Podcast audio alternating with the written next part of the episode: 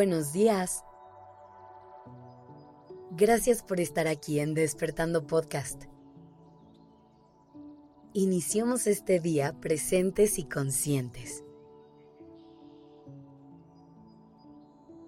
Seguro más de una vez has escuchado la frase, la esperanza es lo último que muere. Y suena increíble pensar que siempre vamos a tener esa certeza interna de que tarde o temprano todo va a estar bien.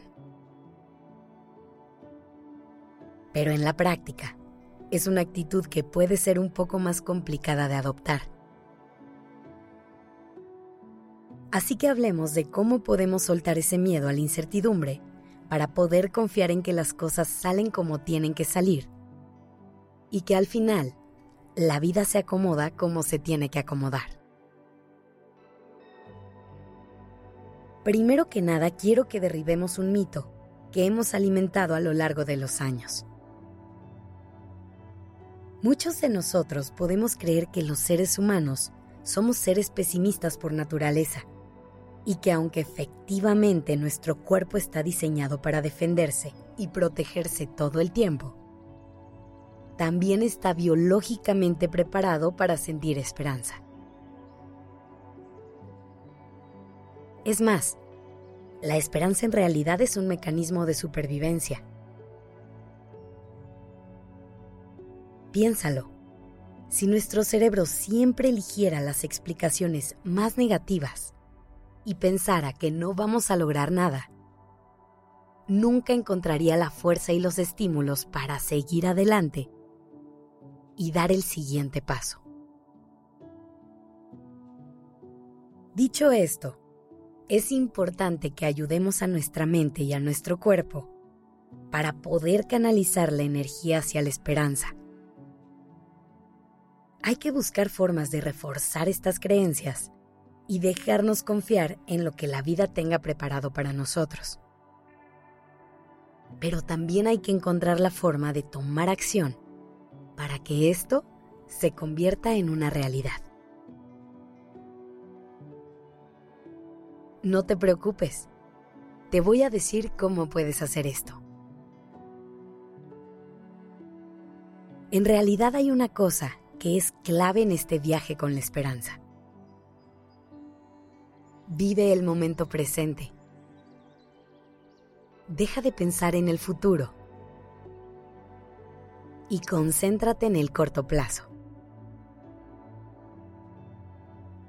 Muchas veces nos desesperamos y perdemos la esperanza, porque nos abrumamos con la idea de tener resuelto todo lo que va a pasar en los próximos 10 años. O peor aún, con el resto de nuestra vida. Pongamos de ejemplo una relación de pareja. Hay muchas personas que desde el momento en que están conociendo a alguien y están empezando a salir, ya se están preocupando por problemas que ni siquiera saben si van a existir. A lo mejor tu última relación terminó porque se estancaron en la rutina. Terminaron por aburrirse y eligieron separarse.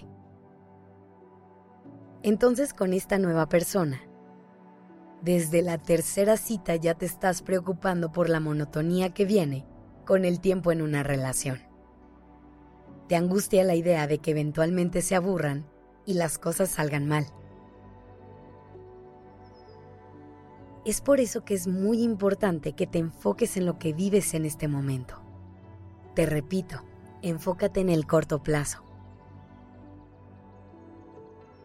Hoy no puedes controlar lo que va a pasar en cinco años pero lo que sí puedes hacer es dar los pasos necesarios para que esa tercera cita sea increíble y que sigas procurando a la persona en los siguientes días.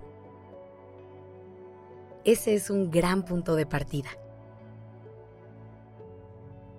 Hacerlo te ayudará a mantener la esperanza viva, porque si te concentras en el corto plazo, tendrás en tus manos metas realizables a las que les puedes dedicar tu energía en vez de querer resolver el resto de tu vida en una tarde.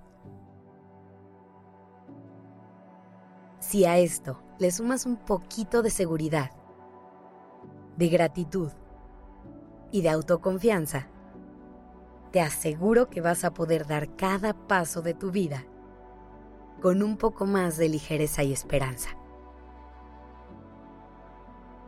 Que tengas un gran día.